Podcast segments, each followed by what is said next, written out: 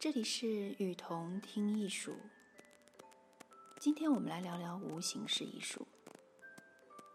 无形式艺术，我们将分为上下两期为大家介绍。无形式艺术出现于二十世纪五十年代，由法国艺评家塔比耶所创。它对立于传统的立体主义，强调直觉与自发性。无形式艺术可以等同为抽象表现主义的巴黎版本，其抽象化的结果产生出了无数的形式。无形式艺术的重点不在于艺术家摒弃他们对形式价值的关注。而在于他们拒绝几何抽象的规律和结构，偏爱一种非理性的手法。由此，无形式艺术产生的非确定性具有后现代的特征。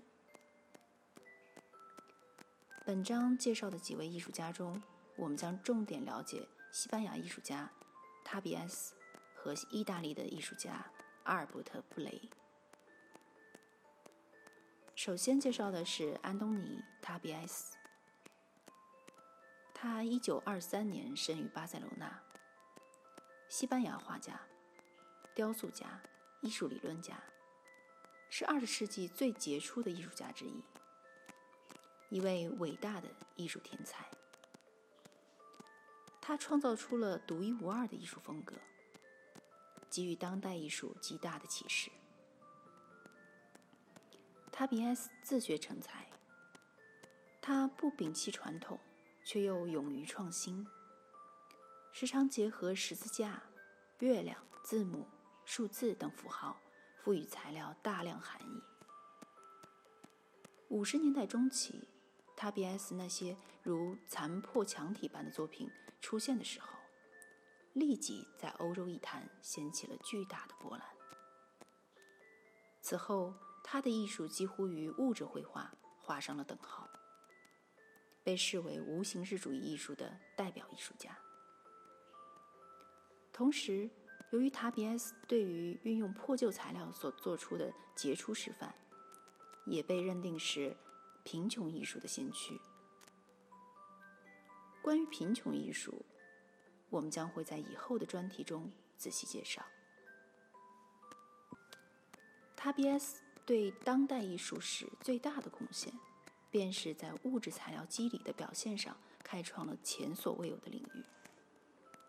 他常常将传传统的颜料和沙子、衣服、麦秆等材料以拼贴的方式相结合，以类似雕塑造型的手法创作出肌理幻想，使材质不再是材料和色彩的附属品，附属品，而成为具有独立表现力的主体。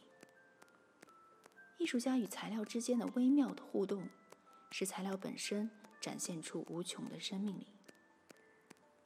他作品的颜色一般都很单一，以冷色调或者土地的颜色为主，比如赭色、棕色、灰色、黑黑色。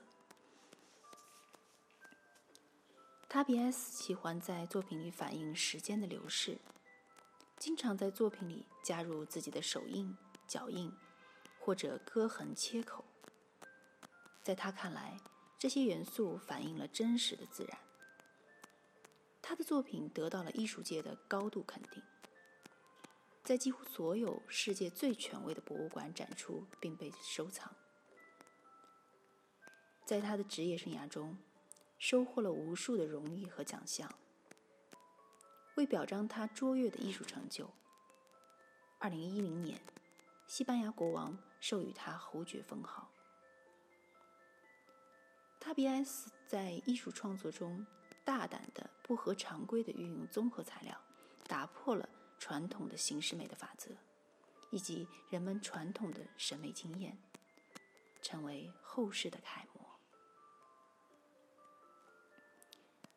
第二位艺术家是简·法凯尔，生于一九。一八九八年，法国画家、插画家、版画家和雕塑家。另外一位是埃比利奥，一九一九年生于威尼斯，基本上是一个自学成才的艺术家，意大利画家和雕刻家。还有沃尔夫冈·舒尔策，生于一九一三年，德国画家、制图员、摄影师和插插画家。今天还有一位重点介绍的艺术家是阿尔贝托·布林。一九一五年生于卡斯萨卡斯泰洛城，是意大利画家和雕塑家。艺术史学家伯纳米这样解释道。阿尔贝托·布雷，一九一五年生于卡斯特罗城，一九四零年医科毕业。在战俘营时，布雷决定成为一名艺术家。